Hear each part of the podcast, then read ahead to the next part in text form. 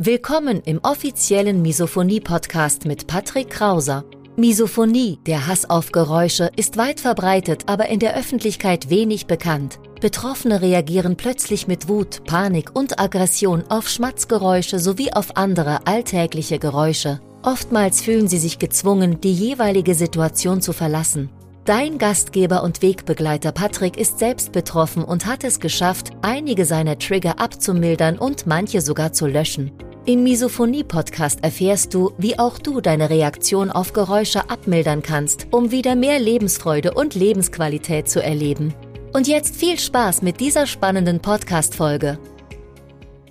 Hast du schon mal Vicky und die starken Männer gesehen, diesen Film? Dann wird dir mein heutiger Gast, Nick Romm, wahrscheinlich bekannt vorkommen. Er hat ebenfalls seine wundervolle Frau Marie mitgebracht und wir haben uns eine Dreiviertelstunde lang darüber unterhalten, wie es bei Ihnen zu Hause klappt mit Misophonie, im Umgang mit Misophonie, sowohl als Angehörige als auch als Betroffener. Ich wünsche dir ganz viel Spaß in diesem Interview. Vielleicht wollt ihr euch kurz vorstellen, wer seid ihr, was macht ihr und ähm, was habt ihr vor allem im Bezug auf Misophonie, ähm, also was, was habt ihr eigentlich mit dem Thema zu tun? Dass wir so vielleicht starten. Ja, bitte. Hallo, ähm, ja, mein Name ist Nick. Äh, ich bin ähm, Schauspieler und bin ähm, verheiratet mit Marie. Ähm, und äh, wir haben einen Sohn, der ist, ähm, der hat Misophonie. Und ähm, das Ganze wissen wir seit ungefähr fünf, fünf sechs Jahren. Er ist jetzt 14. Mhm. Und das ist unser Bezug. Willst du noch was dazu sagen? Dein Bezug ja, noch zur Misophonie? Ähm, ich bin Marie, hallo. Und ähm, wir haben auch eine Tochter, das finde ich auch nicht unwichtig in dem Zusammenhang. Ähm, und die, hat, die leidet nicht unter Misophonie. Ähm, ja, unser Sohn schon. Und ähm, ich habe ein bisschen eine spezielle Rolle in der Familie, weil ich bin betroffen und angehörig. Also ich selber weiß, ähm, was Misophonie ist, wie sich anfühlt, weil ich auch darunter leide. Nicht so stark wie unser Sohn oder wie viele, viele andere Menschen, aber stark genug, um sich äh, wirklich einfühlen zu können. Ähm, und auf der anderen Seite bin ich auch komme ich so gut damit klar, dass ich auch weiß, wie sich das als Angehöriger anfühlt und auch verstehen kann, dass man einiges äh, sehr schwer verstehen kann daran. Vieles eigentlich oder auch mal nur punktuell und dann wieder nicht mehr. Und insofern ähm, fühle ich mich ähm, sehr speziell äh, in meiner Position in der Familie. Du hast also beide Rollen. Richtig. Angehöriger und Betroffener. Ja, spannend auf ja. jeden Fall. Du, du hast eben schon ja. angesprochen, auch gerade im, im Zusammenleben, auch mit der Tochter, wenn, wenn der Sohn drunter leidet und die Tochter eben nicht, wie sehr ähm, muss man dann die Grenzen ziehen? Und das stelle ich mir sehr, sehr schwierig vor. Kommen wir gleich gern noch zu. Wann habt ihr es denn bemerkt? Also wann ging das bei euch los, ähm, dass irgendwas im Argen ist? Also ihr habt gesagt, jetzt vor, vor fünf, sechs Jahren, wie, wie hat sich das so geäußert bei euch im Familienleben? Ähm, es war vor allen Dingen eigentlich mit den Essenssituationen, sowohl zu Hause als auch ähm, ähm, wenn man essen gegangen ist. Ne? Wenn man ähm, also dieses, dieser Druck, ich meine, man will als Kind immer schnell vom Essenstisch weg und irgendwas anderes machen und nicht so diese, in dieser Situation so gerne sitzen bleiben, aber das war oft dann schon so, dass das gar nicht möglich war. Ne? Oder?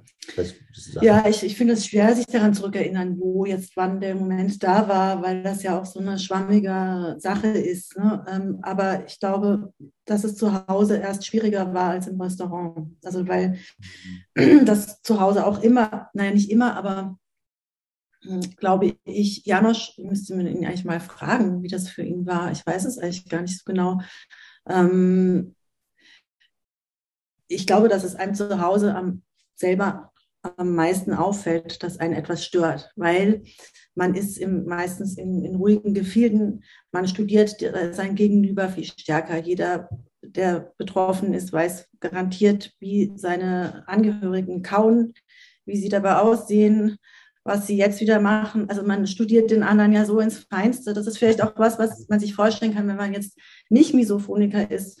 Aber in einer, in einer schwierigen Beziehung lebt oder so oder mal gestresst ist, dann nerven einen ja manchmal so Kleinigkeiten. Was weiß ich, der eine hat irgendeinen Tick, der einen dann auf den Wecker geht oder und das ist, glaube ich, was, was zu Hause ähm, als erstes auftaucht ähm, und sich dann ausbreitet und ausweitet.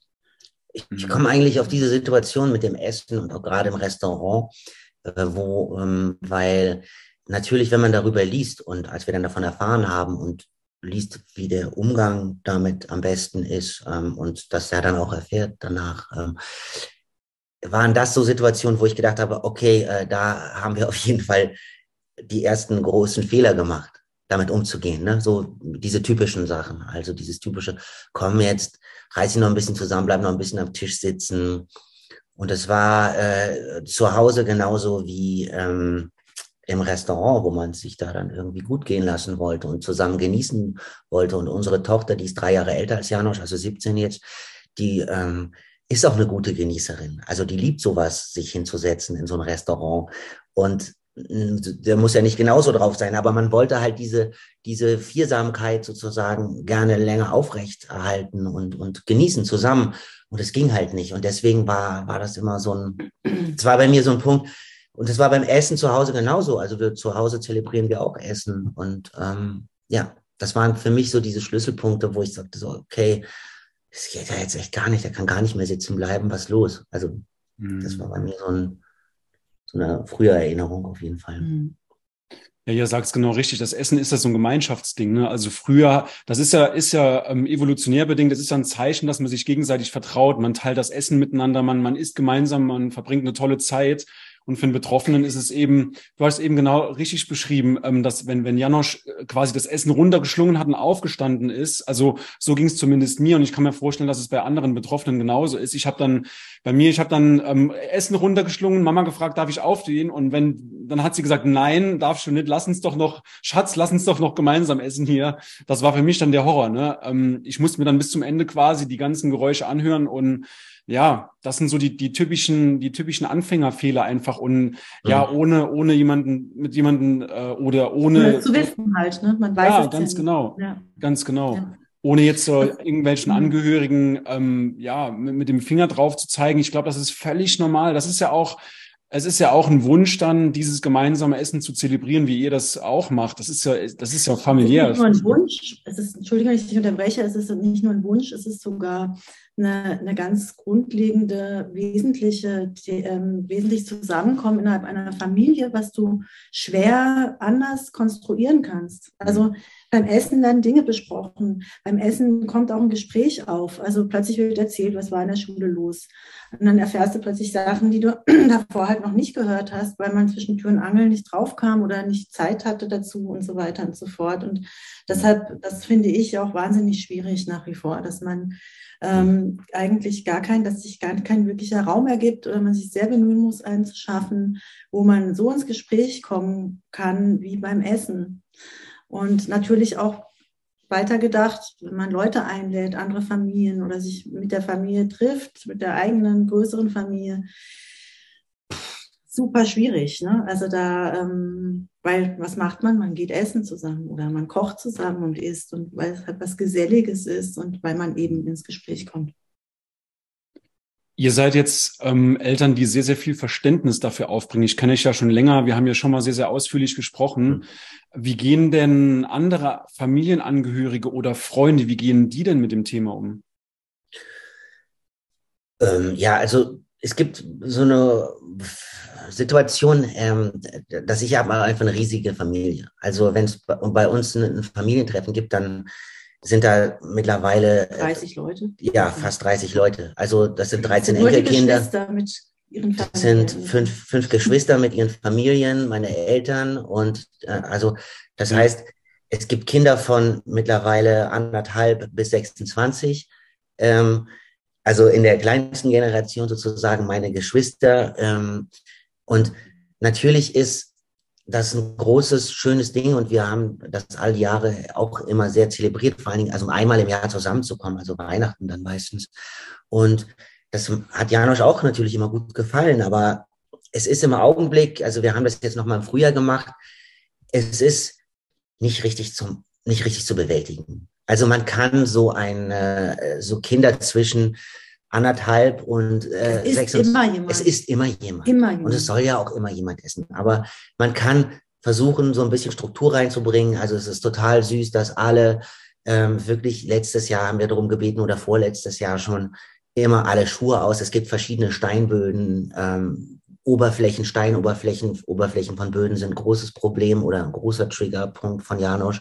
Mhm. Ach, Geraschel, Geraschel. Papiertüten. Es ist aber gerade wegen den Böden, also es sind alle auf Socken rumgelaufen. Ja, also diese 30 Leute haben, egal wie sie da reinkamen, haben sich daran, also sehr, sehr bemüht. haben sich sehr bemüht. Aber man kann es ja nicht verhindern. Wie will man dieses ganze Stühle rücken auf Steinböden mit je nachdem, was für was das, wie will man das alles verhindern? Wie willst du denn dem Vierjährigen sagen, so, ey, jetzt pass doch mal auf mit den Stühlen? Und das geht zwei, dreimal und man kann darauf achten, aber der Stress wird ja auch immer größer, je mehr Tage man da verbringt. Und ähm, nachher endet es immer damit, dass Janosch, und das tut uns ja dann wahnsinnig leid auch, aber es ist, der ist dann nur noch auf dem Zimmer, wo er weiß, wo Ruhe ist. Und wenn es ganz schlimm ist, dann hört er das durchs ganze Haus schallern, ähm, dieses bisschen Stühle rücken oder das Geräusch, was ihn triggert. Spitzt dann auch die Ohren. Und dann spitzt dann fängt er an, die Ohren zu spitzen. Du wirst es ja kennen. Also man wird, man sucht ja dann quasi den Trigger irgendwann. Und das ist dann ein Zustand, äh, da fahren wir völlig fertig dann eigentlich da weg, obwohl wir da nur drei Nächte waren äh, und uns wahnsinnig gefreut haben, alle zu sehen. Aber es ist so, wir machen das dieses Jahr nicht.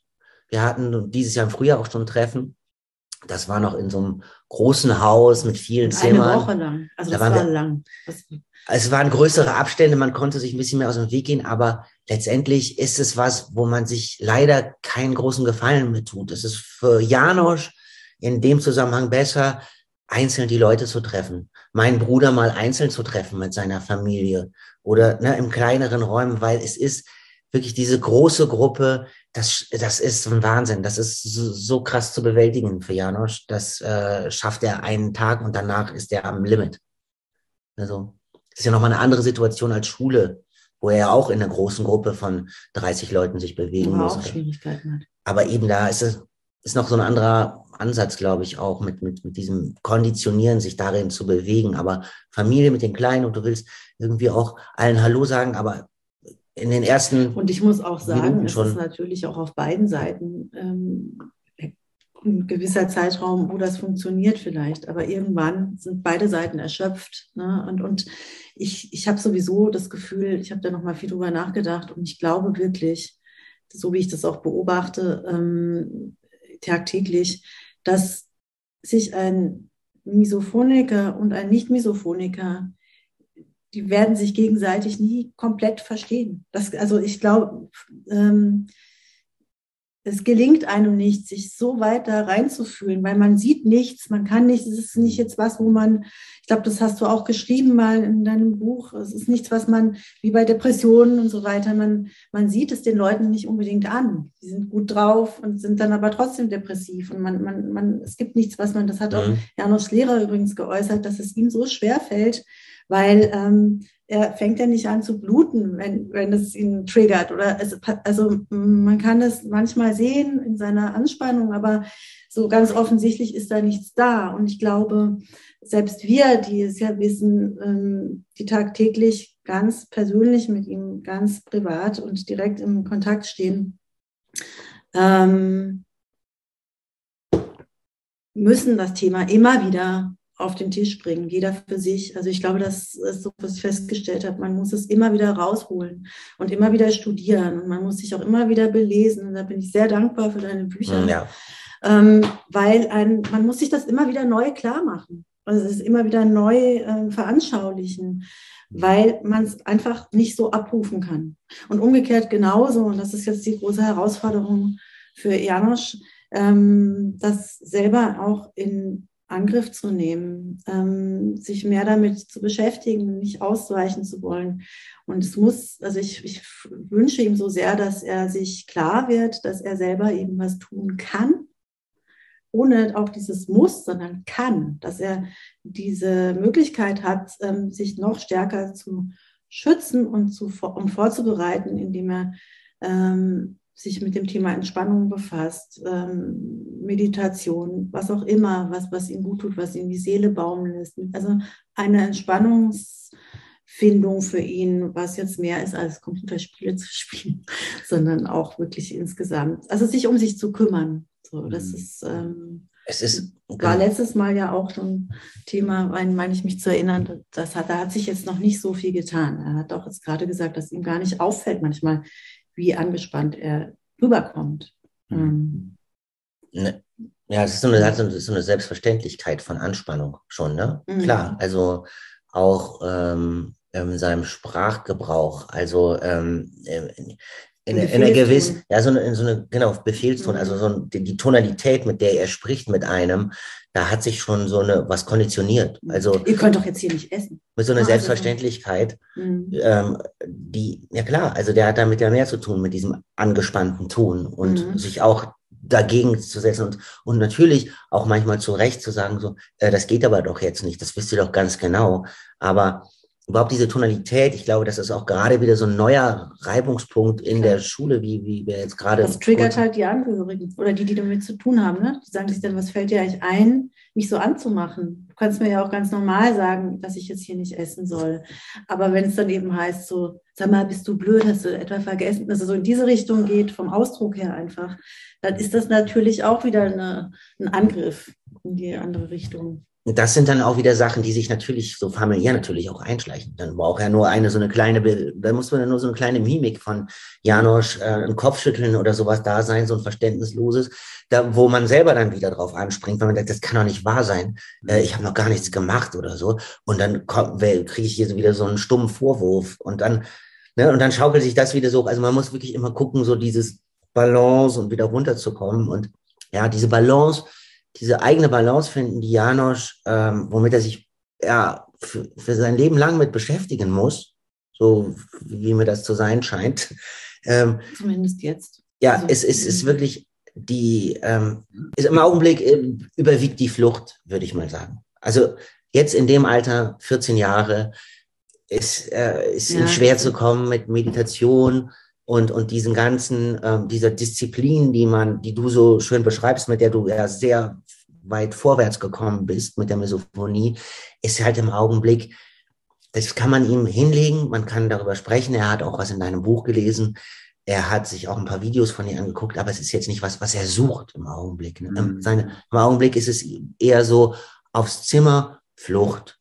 Und da freut man sich ja schon, wenn er einen Freund mal da hat, mit dem das funktioniert, mit dem der irgendwie 48 Stunden hier verbringen kann oder 24 oder so, äh, wo, wo, wo es keine Aus... Also das sind so Sachen, aber es ist wirklich mehr Flucht als, aber, als Lösung jetzt. aber deshalb meine ich, es muss uns für uns alle immer wieder auf den Tisch, weil genau was du beschrieben hast, die Dinge schleichen sich ein. Genau. Und ähm, es ist aber wichtig, das immer wieder zu fokussieren und immer wieder zu beleuchten und immer wieder zu gucken, wo man jetzt ist. Und ich glaube, was ganz wichtig ist, ist, dass man eben nicht auf den Tag wartet, wo es vielleicht sich verwächst oder erleichtert, sondern man muss eigentlich aktiv dranbleiben.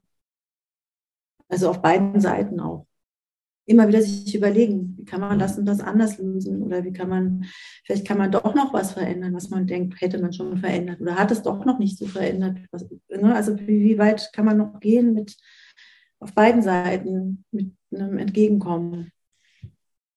Bin ich voll bei euch. Ne? Also ihr habt das so schön beschrieben. Es ist eigentlich ein täglicher Kampf gegen die Misophonie. Also selbst wenn ich jetzt mehrere Wochen oder Monate am Stück triggerfrei war, durch Organisation, durch meine Übungen, durch, durch all was, was ich auf YouTube immer erzähle, heißt das nicht, dass ich morgen auch triggerfrei bin. Also ich stehe jeden Tag mit der gleichen Routine auf. Ich gehe jeden Tag Abend vorher mit derselben Routine ins Bett. Ich bin, Nick, du kennst mich ja schon ein bisschen länger. Ich bin extrem strukturiert und, und ich denke sehr, sehr alles durchdacht und alles mit, mit ganz, ganz viel Struktur. Und genauso sieht auch mein Tag aus. Aber diese Struktur, die gibt mir eben Sicherheit, die gibt mir eben Gewissheit, dass ich nicht getriggert werde, auch zu Hause organisiert zu sein mit verschiedenen sprachgesteuerten Computern. Das sind alles so kleine Kniffe, die für mich einen extremen Hebel haben, der, der es für mich einfach ähm, ja realisieren lässt, damit so gut umzugehen. Ne? Deswegen auch meine Frage: Gibt es Möglichkeiten beziehungsweise gibt es schon Methoden, Strategien, die ihr zu Hause etabliert habt? Also sowas wie sprachgesteuerte Computer Computer, sowas von wie, wie, wie so ein Alexa oder gibt es da schon was, was ihr installiert habt? Oder? Nee, nee, gibt's nicht. Also ähm, sprachgesteuerte Computer, wie, wie, wird, wie setzt du das nochmal ein? Also wie, was, was, was kann, er damit, was kann man damit erreichen? Das muss ich mir nochmal erklären. Also der erste Punkt ist, ich habe die, ich habe drei Stück in meiner Wohnung komplett installiert. Das ist schon mal das Erste, weil ich die Gewissheit habe, dass ich jederzeit innerhalb von zwei, drei Sekunden in einer geräuschvollen Umgebung sein kann. Dann spiele ich mein. Lieblingslied ab oder ähm, Waldrauschen, Meeresrauschen, was es alles so gibt. Das ist der erste Schritt. Und der zweite ist, wenn es wirklich zu viel wird, also normalerweise stecke ich Geräusche mittlerweile ganz gut weg, auch Bewegungen. Aber wenn ich merke, dass es mir hochkocht, wenn ich ähm, ja nach einem zehn Stunden Arbeitstag nach Hause komme, mega gestresst bin, dann schalte ich das Ganze schon proaktiv ein, weil diese Sicherheit, dieses, dieses Kontrollgefühl, das lässt eben die Misophonie nicht so stark ausufern, meiner Erfahrung nach. Und immer wenn ich das nicht gemacht habe, also wenn ich dann zum Beispiel ja nach einer halben Minute noch keine Musik anhat, anhatte, dann war ich extrem angespannt, gestresst. Ne? Dann kam sowas, ihr habt es eben mit, mit dieser Tonalität, also ähm, ja, das, das deckt sich zu 100 Prozent, kann ich auf jeden Fall ähm, bestätige. Und, und deswegen gebe ich auch immer den Tipp, sich zu Hause, zu Hause so gut es geht zu organisieren, aber nicht nur für den Betroffenen, sondern auch für euch, weil für euch ist es ja auch eine extreme Anspannung. Ich, ich telefoniere mhm. teilweise mit, mit Eltern, die sagen zu mir, ah ja, ich, für mich ist es wie ein Spießrutenlauf. Ich laufe nur noch auf Pfoten. Am liebsten würde ich durch die Wohnung schweben, dass ich den, den Betroffenen eben eine ja. trigger. Also es ist, es ist für Angehörige mindestens genauso wichtig, ne? Mhm. Und glaube ich, gerade auch, ähm, um nochmal ganz kurz auf unsere Tochter zu kommen, ja. die ist es insbesondere auch sehr anstrengend. Ne? Als Eltern ist das ja. doch auch nochmal anders, finde ich. Und das, mhm. ähm, sie muss ein wahnsinniges Verständnis dafür aufbringen. Ja, und das und, tut sie auch wirklich. Und, sie. und, manchmal hat sie aber auch einfach die Schnauze voll. Und das kann ich auch total verstehen. Das total äh, ist schon eine Riesenaufgabe, muss ich sagen. Und ich habe manchmal auch ein bisschen Angst, dass, ähm, ähm, dass es bei ihr doch auch ansetzt, dass sich entwi Ansätze entwickeln, ne? dass sie auch ähm, sich schließlich gestört fühlt, ähm, weil sie natürlich auch die ganze Zeit dabei ist, darauf zu achten, wie bewege ich mich, was mache ich oder wenn Besuch kommt, ähm, oh, hier kannst du jetzt nicht essen, komm, wir gehen mal in mein Zimmer. Ne? Also solche das, damit ist sie ja auch die ganze Zeit beschäftigt. Und das ist schon auch, bin ich mal gespannt, wie das mal wird, wenn sie dann für sich lebt und äh, nicht mehr hier wohnt, ähm, oder in eine WG kommt oder hm. schon, schon ähm, ja, tut mir auch sehr leid. Das ist, äh, naja, ich wollte noch was sagen zu deinem Ansatz, also mit Alexa und so. Ich weiß jetzt auch, ich weiß jetzt, wie du das in deinem Buch beschrieben hast, mit der Musik aufliegen, ne? Wenn du nach Hause kommst, auch, ich glaube auch, als du schon ausgezogen warst, nach Hause kommst und du schnell Musik anmachen kannst, damit du einen Teppich hast, ne? So ein Geräuscheteppich, der dich dann ähm, runterfährt. Und das ist ähm, hier nämlich gar nicht so. Es, es gibt eigentlich bei Janosch also ich habe, ich weiß, dass ich ganz am Anfang oder als wir so davon erfahren haben, darüber gelesen haben, dass ich schnell, dass wir ziemlich schnell organisiert haben, dass der so einen MP3-Player, so einen kleinen äh, bei sich hat. Und wir haben da genau das gesucht. Waldrauschen, Meer, all und oder Melodien, ne, diese ganzen Meditationsmusiken, die voll sind, also die ein Level haben ähm, und kann nicht so viele Ruhepausen und sowas, sondern die voll sind und die ähm, er quasi griffbereit irgendwo rausziehen kann. Und letztendlich muss ich dir sagen, dass er das leider eigentlich kaum genutzt hat. Am Anfang gab es so ein paar Tracks, die er angespielt hat, aber er hat, wenn man ihm gesagt hat, auch nachträglich, und wenn man ihm nochmal was irgendwie zurecht gemacht hat oder gesagt hat, so komm, ähm, versuch's doch mal damit, es sind wirklich solche Hörspielsachen oder Podcasts, die der hört, weil er irgendwie jemandem zuhören muss. Der hat gesagt, was bringt mir das? Das hat er immer wieder gesagt in den letzten Jahren eigentlich. Ja, aber wenn es durchkommt, wenn da was durchkommt durch den Kopfhörer, ähm, was bringt mir das denn? Wenn ich höre das doch dann durch diese Geräusche durch. Ich musste ganz weg sein. Ich muss jemandem zuhören, einer Geschichte zuhören. Und dann hört er sich solche Sachen, ja, Hörspiele oder, oder Podcasts an, wo jemand miteinander redet, laut und hat das zum Beispiel gar nicht. Deswegen gab es bei uns dieses Alexa-Gedanke, dass man schnell irgendwo was angehen muss. Das gab es eigentlich gar nicht. Ne? Geht, also, ich glaube, das bringt ihm übrigens auch ja. deshalb nichts, weil er in dem Moment ähm, ist es wieder die Krankheit, die er behandeln muss. Weißt du, wenn du, mhm. da musst du diese Reife haben, oder was heißt Reife, ähm, du musst dieses Bewusstsein haben, dass du jetzt was dagegen tun möchtest. Und dann gehst du auch mit solchen Naturgeräuschen ganz anders um, lässt sich da viel mehr drauf ein. Aber ich glaube, für Janosch muss es was sein, was er auch sonst einfach gerne hört, was er sonst, also wo es nicht diesen ähm, therapeutischen Ansatz hat. Und das ist halt das, was ihm im Moment noch fehlt. Ähm, aber ja, dann gibt es auch so Sachen wie gestern zum Beispiel war ich äh, leicht gereizt und dann habe ich Trommelmusik aufgelegt, afrikanische Trommelmusik. Die Schön. Mir irgendwie eine gute Energie. Das habe ich ist mir vor kurzem mal zufällig aufgefallen, habe ich die aufgelegt. Ja. Und ähm, wir haben dann auch gegessen und dann kam Janos später nochmal runter zu uns und die Trommelmusik lief und wir wollten irgendwas besprechen. Und dann hat er aber gesagt, jetzt müssen wir das erstmal ausmachen. Also das hat ihn total genervt. Das fand ich ganz interessant, weil ich habe schon im Hinterstübchen mir gedacht, so mal gucken, ob das vielleicht was ist, was ihn irgendwie genauso bewegt wie mich, also irgendwie gut draufbringt. Und ähm, es war zum Beispiel überhaupt nicht so. Mhm. Und ähm, ja, ich hoffe ein bisschen, dass er jetzt, ähm, weil es wäre auch ganz gut, wenn er mal nach Hause kommt, in sein Zimmer geht und einfach mal Musik aufdreht. Finde ich auch immer eine gute, finde ich überhaupt gut, gerade in dem Alter, einfach mal kurz wie so eine kalte Dusche praktisch seine Musik auflegen. Macht er aber auch nicht. Naja. Es ist so, ja, also diese, diese, ähm, es gibt nicht diesen Ab, also es gibt nicht das, was du beschreibst, das gibt es bei ihm so nicht.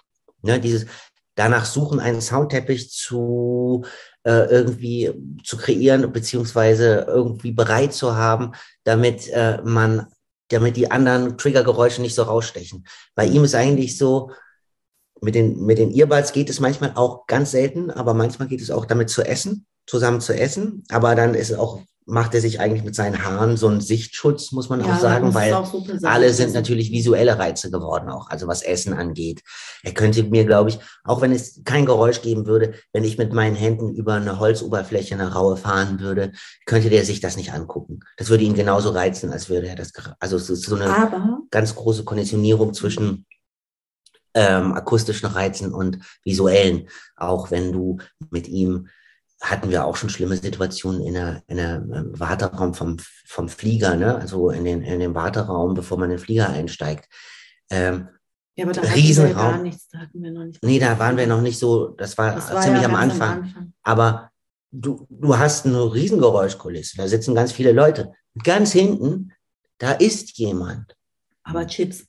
Aber, aber das, du hörst es gar nicht. Es ist ja egal, ob du es hörst. Aber ja, aber es ist egal letztendlich, ja. ob du es hörst oder nicht. Ja. Du, er sieht den auf 30 Meter Entfernung. Es ist ein, genau der gleiche Reiz, als würde der daneben die Chips essen.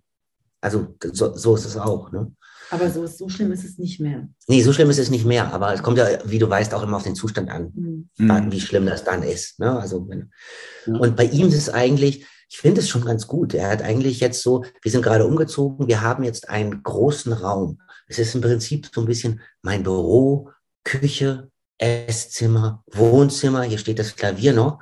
Also, wenn man hier irgendwie auf der Couch sitzt und was gucken möchte, im Fernsehen oder so, dann, ähm, dann kommt halt jemand rein.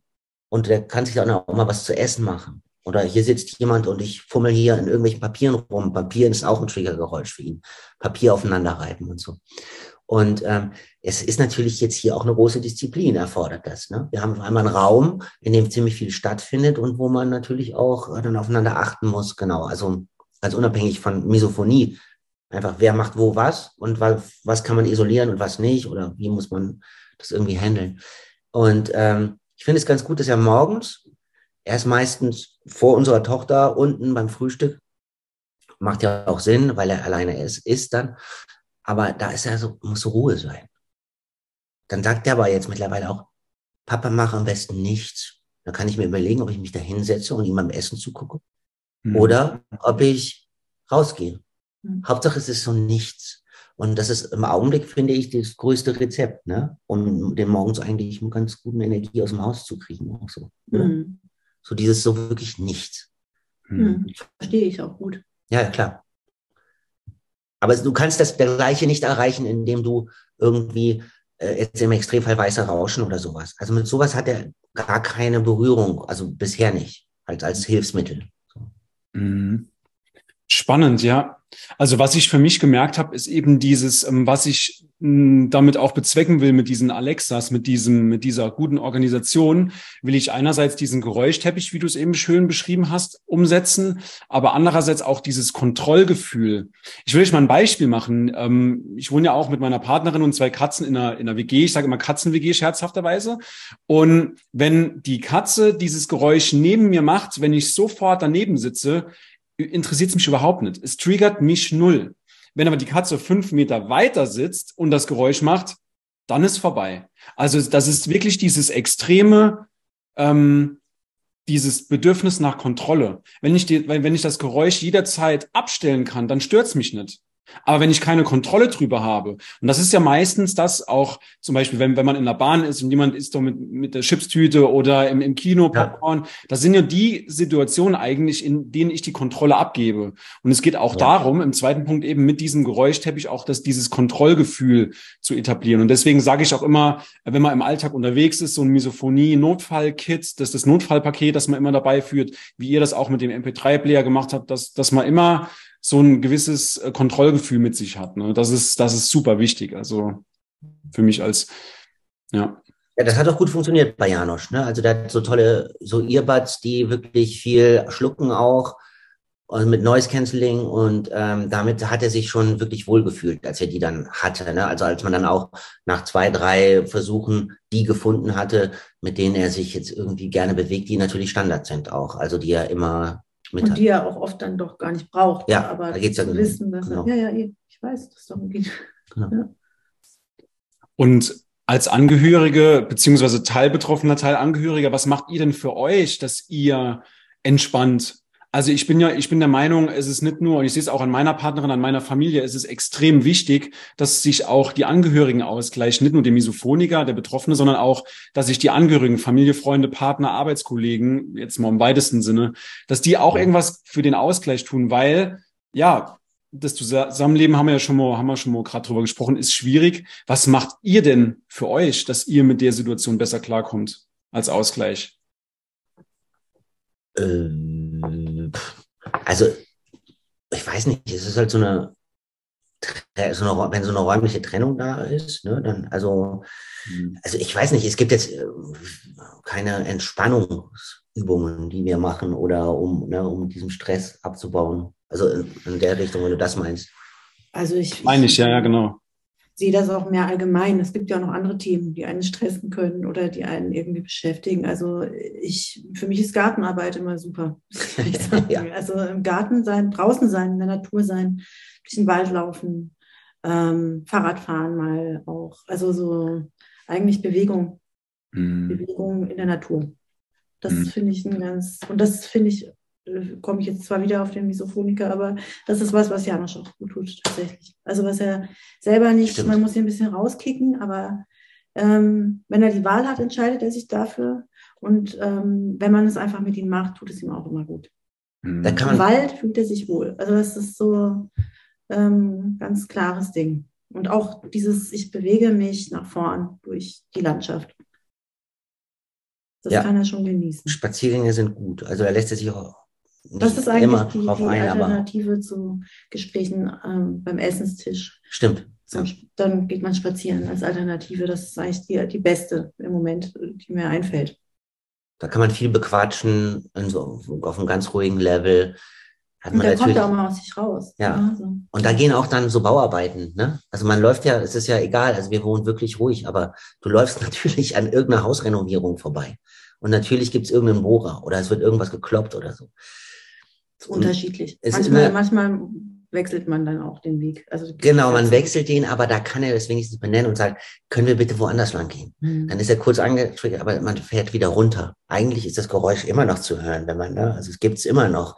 Aber da kann er irgendwie, wenn er weiß, dass er sich davon wegbewegen kann, dann ist das okay. So, dann kann man weiter reden auch und so. Aber ja, es sind sind wirklich viele ja, also Reize es, es gibt, gibt, ganz unterschiedliche ähm, Phasen und Momente und das ist auch bei ihm, also er geht ja auch manchmal dann Döner essen mit einem Freund. Also als ich das zum ersten Mal gehört habe, habe ich wirklich meine Ohren nicht getraut ähm, und mich natürlich wahnsinnig gefreut, dass, weil das ist mir fast ähm, lieber, als wenn er mit uns Döner isst. Also das ist ja ein Unterschied. Ne? Also wichtig ist für uns in erster Linie, dass er es draußen schafft, dass er ähm, draußen nicht der komische, schwierige Typ ist, mit dem man sich vielleicht lieber nicht trifft, weil es immer anstrengend ist oder so. Ne? Also ähm, da gibt es eben auch ganz unterschiedliche Verfassungen und ähm, Tage, wo er das dann macht und auch so ganz selbstverständlich davon erzählt. Ne? Also so, ja, das ist lustig. wo er dann so, ja klar, hä, nö, war kein Problem. und äh, in, an einem anderen Tag ist es dann halt wieder ganz anders. Und dann ruft er dann doch an und sagt, ich muss jetzt nach Hause. Mhm. Kann nicht mehr in der Schule bleiben. Ähm, oder was weiß ich, die haben jetzt. Was aber ganz schön ist, ähm, ist, dass die Schule doch ähm, sich bemüht, damit umzugehen. Ähm, und jetzt zum Beispiel eine Lehrerin, die hat einen, Vorschlag, dass man einen Kuchen, ist, äh, Kuchen backen muss, wenn man x-mal zu spät gekommen ist. So. Ja, das ist natürlich jetzt wieder so der Punkt, soweit haben die dann nicht gedacht, dass man dann an dem Tag X den Kuchen mitbringt und dann essen die alle erstmal Kuchen. Jetzt haben, sie, haben wir darüber gesprochen und jetzt versuchen sie das so zu machen, dass es zwar den Kuchen gibt, aber dass der dann in der Pause gegessen wird. Also nicht in einem Klassenraum, sondern jeder geht mit seinem Kuchen dann verteilt sich, so wie man halt sonst auch sein Pausenbrot isst gibt es halt einen Kuchen dazu. Ja. Finde ich ganz gut, dass sie sich darüber dann Gedanken. Aber da haben sie eben auch nicht drüber nachgedacht. Also das ist halt, deshalb, man muss es immer wieder ähm, ansprechen und besprechen und ähm, darf sich da, glaube ich, auch nicht zu sehr frustrieren lassen von, sondern muss es einfach bewusst machen. Wie du schon sagst, dann hast du 30 Tage einwandfrei gelebt und am 31. Tag äh, schlägt ein Trigger wieder so zu, dass du denkst, was ist jetzt los? Und da, da, ich glaube, das ist, wenn man sich das bewusst macht, ist schon viel geholfen. Und das ist halt äh, ja nicht so einfach natürlich. Und das Bewusstsein dafür, also das, woran du so stark arbeitest, ist ja natürlich ähm, auch total unterstützenswert. Also, weil ähm, diese, ja, es ist halt wichtig, dass es dafür ein Verständnis gibt. Also wie du das auch schon beschreibst in deinen Büchern, jetzt ist, dass dein Buch ist, ein gutes Jahr alt, ne, anderthalb Jahre alt, da gibt's ja so einen Stand von so dieser Bezeichnung auch, wie, wie, wie diese, wie das als Störung anerkannt ist und wie es beschrieben ist und sowas. Das ist ja alles super. Trotzdem, man redet ja darüber mit Leuten und äh, ganz viele, die auch belesene Leute jetzt, ja, die haben einfach haben es noch nie gehört, keine Ahnung. Mhm. Und wir haben einer Freundin letztens jetzt auch erzählt, irgendwie, von, von Janosch nochmal, die Janosch auch schon länger kennt und die hat dann noch gesagt, ah ja, das habe ich auch. Ja, also auch sowas gibt es, hat aber auch noch nie davon gehört. Ne? Also die sagt, der, bei der war das direkt ganz klar mit diesen Essensgeräuschen und so, ich könnte an die Wand gehen. Also das war schon eine klare, klare Sache von Misophonie, also jetzt nicht so ausgeprägt. Aber sie, sie hat genau das beschrieben eigentlich, diesen Kurzschluss, diesen Trigger von, vom Schmatzen von gegenüber und dann direkte Aggression. So. Also deswegen ist es echt wichtig, dass das so mehr in den, in den Fokus kommt. Das wollte ich, wollte ich mich nochmal für bedanken, dass das so, dass du da so viel äh, Arbeit ja, und Mühe reinsteckst. Ja, alle. Dankeschön, Dankeschön, freut mich, ja.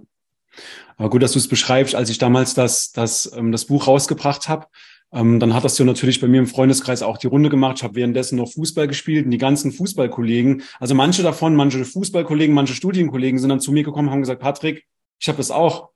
Und wir kennen uns unser Dreiviertel ja lang. Ich bin jetzt 36, ich kenne dich schon seit ich, seit ich Kind bin. Und die kamen dann plötzlich wie, wie die Pilze aus dem Boden. Ich habe es auch, ich habe es auch. Und ich glaube, es sind wirklich deutlich mehr, als man so als man so liest, ich bin immer, ich bin immer vorsichtig mit meiner Schätzung. Ich schätze immer ein bis zwei Prozent, sehr, sehr konservativ. Es gibt auch andere Quellen, die von fünf, acht oder zehn Prozent reden. Jetzt stell dir mal vor, deutsche Bevölkerung zehn Prozent, das sind ein paar, ne? Und ja, deswegen. Ähm, das wird auch eher mehr werden, denke ich, weil es wirklich auch ganz viel mit Stress zu tun hat. Ne? Also ja. Ja. Ähm, ich glaube schon, dass es so eine Art Zivilisationserscheinung ist. Möglich, ja. So, ja Was auch bemerkenswert ist, dass, ähm, dass das Alter, wenn das das erste Mal auftritt, das war bei mir genauso. Ich, ich weiß es nicht mehr genau. Ich gerade kurz fragen, wie alt waren denn deine Freunde, die du da jetzt, die da auf dich zuliefen und gesagt haben, ich habe das auch, haben die denn auch gesagt, das haben die schon seit sie klein ja, sind? Ja, ja, ah, ja, genau, genau. Ja. Und das war ähnlich wie, wie bei euch auch. Bei mir hat es auch so zwischen acht, neun, zehn, ungefähr zwischen acht und zwölf, sage ich immer, hat es bei mir angefangen und ähm, wir haben ja auch viel Kontakt zu Tom Dozier aus dem amerikanischen Raum, zu den Forschern aus Amerika. Und die haben gesagt, das war eine spannende Theorie, der Schulwechsel, der Schulwechsel könnte ein ähm, Grund dafür sein, weil dann eben gerade zu dieser Zeit vermehrt Stress aufkommt, eine Druck vielleicht sogar ähm, von sich selbst, Leistung zu bringen, vielleicht von den Eltern, aber allgemein auch das Umfeld wechselt sich, die Freunde äh, tauschen sich aus, aus vielleicht sogar. Und das, ähm, ja, ich habe hab das mal so reflektiert und das könnte auf jeden Fall sein. Bei mir trifft das auf jeden Fall zu. Ne? Also von Grundschule dann Richtung Gymnasium und dort dann Leistungsdruck und man muss Arbeiten schreiben, lernen, Vokabel auswendig lernen und das ist schon, ja. Ja, das gibt ja auch die Theorie, das ganz allgemein, das ist ja sowieso ein Alter, was seine Herausforderungen mit sich bringt, ne? Dieses ganze, ja. was sich da alles entwickelt, womit man sich beschäftigen muss ja. oder beschäftigen möchte und nicht beschäftigen kann, weil man sich damit beschäftigen soll und so weiter. Ja. Ähm, glaube ich, dass es gibt ja diese Theorie, dass die Kinder in dem Alter am besten einfach nur körperlich arbeiten würden. Mhm. Und ich glaube, das ist ähm, halt genau der Punkt, dass vieles ähm, tatsächlich entspannen würde wahrscheinlich. Aber das können wir natürlich jetzt nicht äh, ja, auch das ist, Leben rufen. Oder? Genau, auch das ist, ist, ja, ist ja leider ähm, so, so, so eine ähm, äh, Schlange, die sich in den Schwanz beißt, wenn ich so beschreiben kann. Also es gibt einfach, jetzt Janosch, wie, wie gerne würde ich dem ähm, genauso einen Ausgleich, wie du mit Fußball hast oder so, wünschen. Also erstmal auch, um wieder unter Leute zu kommen, aus der Schule noch was anderes zu haben. Aber auch da gibt es ja so viele, wir gehen ins Badminton spielen zu zweit und ich bin immer froh, wenn wir so einen Platz alleine haben. Letztens waren da welche, die waren da gar nicht so laut, aber ey, die sind reingekommen und es waren irgendwie so eine Gruppe von Jungs und die waren, ähm, äh, die haben angefangen zu essen. Mhm. Dann so kurz nochmal sich so einen Riegel reinzuschieben und so. Und ich war so echt so, Bitte, oh nein, jetzt bitte nicht jetzt auf dem Nebenplatz so. Mhm. Und der Janosch hat das registriert und wir haben aber einfach weitergespielt und er ist cool geblieben so. Und dann war das, waren die irgendwann fertig, dann war es auch okay. Aber das ist ja jetzt, spielen wir zu zweit. Also es geht ja dann nicht um eine Fußballmannschaft oder irgendeinen anderen Teamsport und sowas. Ne? Das ist also insofern, man würde, ich würde mir so wünschen, dass er sowas noch hat, aber auch da gibt es ja das Problem einfach. Ne? Also mit, mit was macht der Ball auf dem Boden für ein Geräusch, der Tonschuh mit dem und so weiter. Das ist ja auch, das ist alles so eingeschränkt noch, ne? dieser Ausgleich, den man da finden könnte. Mhm. Ja. Aber es, es, tut natürlich gut, also auch, was du beschrieben hast mit diesem Bewegen, ich glaube auch, dass das Bewegen im Wald und dieses Laufen durch den Wald und Fahrradfahren und all solche Sachen, das ist schon mal gut. Und ich glaube, dass das also auf jeden Fall viel besser als immer nur vor der Kiste zu sitzen und in, in diese Welten zu flüchten beim Spielen, was auch schön sein kann, aber ja eben nicht nur. Ne? Also, auch nee, es ist nur dann gut, wenn du mit der Realität halt auch klarkommst. Ne? Ja. Also das, ähm, dann ist es okay, mal auszusteigen. Aber wenn du dann halt nur noch da rein willst, weil du das nicht anders aushältst, dann ist es natürlich doof. Mhm. Also, ich meine, die, die, die Flucht in die Zockerwelt, ne, in die virtuelle Welt. Ja, ja. ja, ja. ja. ja.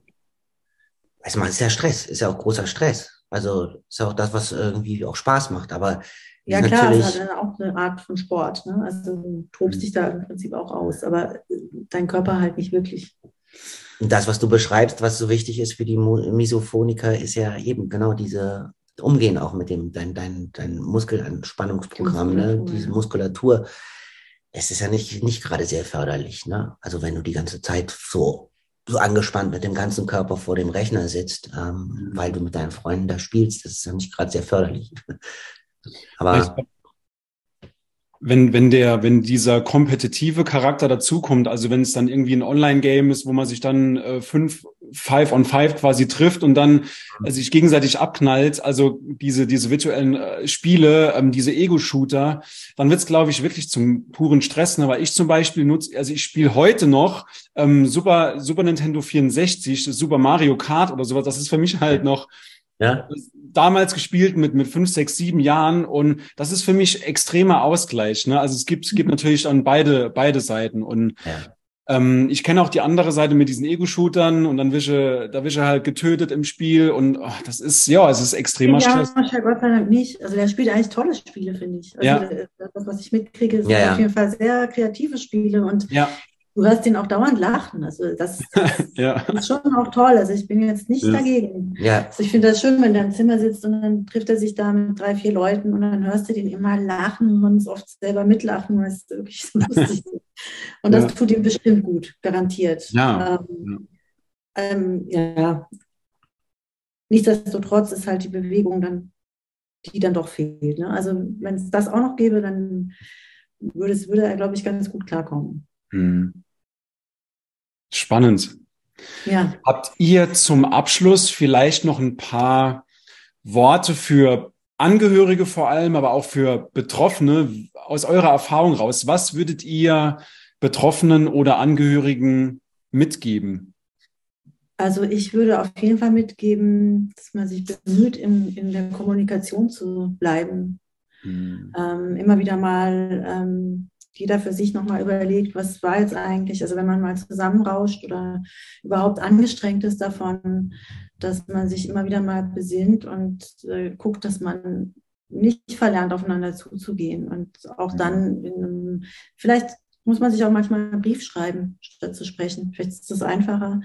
Ich Ja, finde das manchmal einen ganz guten Weg, weil man sich selber ähm, Mhm. Viele Gedanken doch klarer macht oder noch klarer macht und, und auch einfach mal so rausschreibt, ohne einen Ton, ohne unterbrochen zu sein und so weiter und so fort. Man kann sich auch nochmal durchlesen und vielleicht noch was ergänzen und dann kann man es dem anderen geben und der kann sich das auch angucken in einem Moment, wo er dazu bereit ist. Und er kann sich es mehrmals angucken und er kann es vielleicht mal mit der Emotion lesen und dann wieder mit der anderen und vielleicht auch einfach mal zurückschreiben. Ähm, ich finde sowas immer ganz hilfreich und ähm, oft überraschend, äh, was, wie positiv das rauskommt. Hm. Ja, ich finde auch, also diese Kommunikation und dieses vor allen Dingen darauf zu achten, dass sich nicht solche Gewohnheiten im negativen Sinn einschleichen, im Umgang miteinander. Also Respekt halt. ja, dieser Respekt und dieses immer wieder, äh, dieses Reagieren aufeinander, da, da darf es nicht zu irgendwas, zu so einer Routine kommen, die völlig nach hinten losgeht. Das ist wichtig. Und manchmal besser zu, ähm, ist es manchmal einfacher, sich damit zu arrangieren und darauf zu achten und manchmal weniger. Aber trotzdem immer wieder, mh, auch wenn, wenn man angefahren wird, das nicht, also wirklich dieses nicht persönlich nehmen, das ist ganz wichtig. Das nicht persönlich nehmen und dieses wieder damit auseinandersetzen. Und wenn die Kommunikation offen bleibt von beiden Seiten, ist, einem da, glaube ich, am meisten geholfen und am, das ist, glaube ich, am förderlichsten so. Schön, schönes Schlusswort, bin ich voll bei euch. Ja, die, die, der offene Umgang damit, ne? der Umgang auf Augenhöhe für beide Seiten, das ist, glaube ich, mit der Schlüssel neben der Entspannung. Ne? Was ich vielleicht noch mitgeben möchte, ähm, auch als Misophonikerin, ähm, den anderen auch gehen zu lassen. Wenn er einfach geht, dann nicht zu fragen in dem Moment, warum, was habe ich jetzt gemacht oder ähm, wirklich ähm, versuchen, den Mund zu halten und später mal anzusprechen. Aber in dem Moment ist es manchmal, also ich kenne das von mir, ich habe so Tage, da muss ich dann irgendwann vom Essenstisch aufstehen auch und Mhm. einfach gehen. Und dann ist das für mich manchmal ganz schwierig, wenn ich darauf angesprochen werde, ob das jetzt daran lag oder daran, sondern ich möchte einfach dann ähm, das gar nicht so thematisieren, weil es dann eigentlich alles schlimmer macht, finde ich. Also dann wird es so manchmal, ja, ich finde es leichter, wenn man einfach sich zurückziehen kann und das gar nicht so be bemerkt wird, sozusagen. Mhm. Genau, das offene Kommunizieren darüber muss nicht quasi zwangsläufig direkt im Anschluss oder in der Situation sein. Das ist, glaube ich, auch wichtig. Ja, genau das, was du beschreibst. Ne? Mhm. Das, dass man, Weil eigentlich weiß, weiß doch jeder, Ja, ja, woran ich genau. dann gehe. Das ist nämlich auch so ein Ding, wo man sich dann auch manchmal, äh, wo man dann sehr angestrengt ist auf so eine Frage, weil man irgendwie denkt, so ja, soll ich dir jetzt wieder sagen, dass es wegen dem Kauen ist? Weil eigentlich Mhm. ist es doch eine total rhetorische Frage. Also ja, ja. ist auch so ein Gefühl der Leichtigkeit, wenn man weiß, ich kann, Ja. ohne dass es Ja. jemand mir ja, so, man weiß es ja, jeder weiß es und. Ja. Dann ist der Moment ja auch vorbei. Dann kann man Ja. nachher wieder normal weitermachen. Mhm. So. Ja. ja. Wundervoll. Ihr Lieben, ich danke euch tausendfach. Ich habe jetzt Monate auf dieses Interview gewartet. Ich habe mich extrem drauf gefreut und ich danke euch ja, wirklich ganz, ganz herzlich. Sehr drauf gefreut. Ja. ja, wir haben uns auch gefreut und es war halt jetzt ist gut, dass wir so lange auch gewartet haben wegen unserem ganzen Abläufen und Sachen. Aber jetzt bin ich auch froh, dass wir es gemacht haben und wie gesagt, also ich hoffe, wir sprechen uns nochmal für meine Sache. Gerne, auf jeden Fall. Machen wir definitiv versprochen. Für meinen kleinen Podcast, da würde ich es auch gerne machen nächstes Jahr. Genau. Genau, den können wir vielleicht sogar als Tonspur dann ähm, parallel aufnehmen. Dann stellen wir den bei YouTube online. Ich verlinke den auf deinen Podcast, dass du noch ein bisschen Reichweite kriegst. Also ich versuche da auch zu unterstützen, wie nur geht. Ne? okay, gut. Ja, das war's auch schon mit der heutigen Folge. Ich hoffe, dir hat dieses Interview gefallen und wenn dem so ist, dann lass dem Video gerne einen Daumen nach oben da, beziehungsweise auch dem Kanal ein Abo. Und wenn du dich in diesen Problemen, die wir gerade im Interview besprochen haben, wenn du dich darin wiedererkennst, dann melde dich gerne bei uns zu einem kostenlosen Erstgespräch und wir sprechen einfach mal, ob und wie wir dich in Zukunft bezüglich Misophonie unterstützen können. Du findest den Link in der Videobeschreibung. Wir sehen uns im nächsten Video. Dein Patrick. Ciao, ciao. Schön, dass du heute wieder dabei warst. Du hast schon mehrmals erfolglos versucht, Geräusche zu ignorieren, auszuhalten oder zu akzeptieren. Deine Misophonie wurde im Laufe der Jahre immer schlimmer, alte Trigger wurden intensiver und neue Trigger kamen hinzu? Dann trag dich jetzt für ein kostenloses Erstgespräch ein. In diesem Gespräch zeigen wir dir, wie du deine Reaktion auf Geräusche Schritt für Schritt und nachhaltig abmilderst. Gehe jetzt auf www.patrickkrauser.de und buche deinen Termin. Den Link findest du in der Beschreibung. Bis gleich!